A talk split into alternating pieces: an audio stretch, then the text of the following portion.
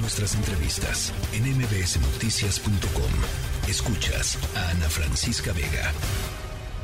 ¿Cómo carajos? Finanzas personales con Adina Chelminsky. Mi querida Adina Chelminsky.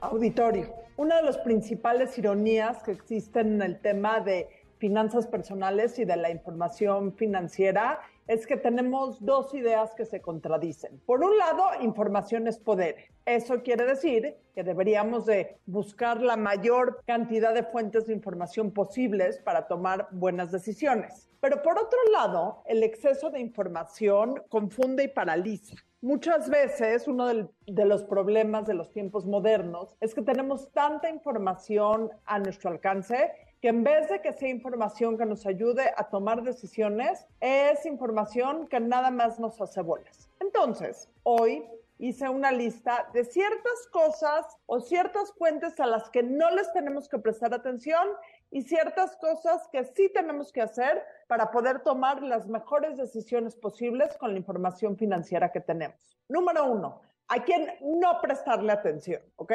Número uno, si es tu compadre, tu primo, el hijo de un amigo que te presume incansablemente lo bueno que es para invertir, para pedir créditos, para hacer negocios, no le hagas caso. Cualquier persona que tiene que pavonear todos sus éxitos, automáticamente dime de qué presumes y te diré de qué careces. Vete a puras fuentes profesionales que tengan un aval real de que lo que están diciendo tiene sustento y fundamento, no solo como una experiencia personal, sino como información que te puede servir a ti también. Número dos, si te dicen que las finanzas personales son facilísimas y que en una semana vas a tener solucionado toda tu vida financiera, están mal. Las finanzas personales no son un tema fácil, son un tema en el que tenemos que estar trabajando constantemente. Quien te diga que es fácil no tiene razón. Número tres, a quien no hacerle caso. Quien te diga que hay recetas de cocina,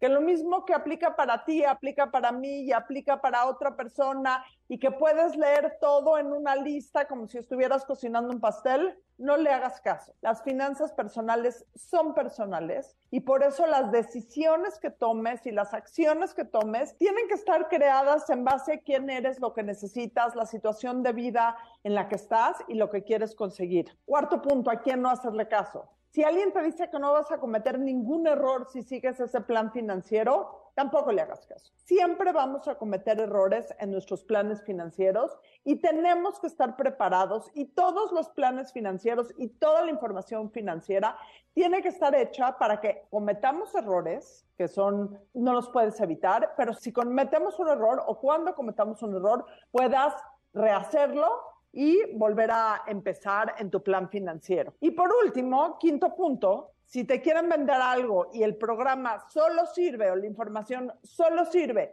si compras un libro o un website o te suscribes a una plataforma, no es información que sirve y no es información que le tienes que hacer caso. Ahora, ¿cuáles son los cuatro puntos más importantes que sí tienes que hacer caso y sí tienes que tomar en cuenta para poder manejar el mundo, navegar el mundo de tanta información en el que vivimos? Consulta muchas fuentes entre más aprendas y entre más leas, más vas a poder llegar al punto número dos, hacer un criterio propio poder empezar a distinguir entre lo que sí y lo que no, entre lo que te conviene y lo que no te conviene, entre lo que es para ti y lo que no es para ti. Punto número tres, ante cualquier error, recalcula. Si seguiste a una fuente que no es la fuente ideal, recalcula y no la vuelvas a oír o no le vuelvas a hacer caso, pero ten la capacidad de poderte levantar de todos tus errores. Y punto número cuatro, confía en ti. Toma riesgos controlados, lee mucho, ten mucha información, privilegia la organización más que todo, pero sobre todo ten confianza en que las decisiones que tomes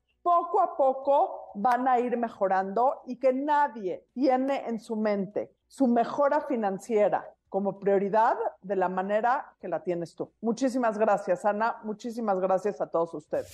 La tercera de MBS Noticias.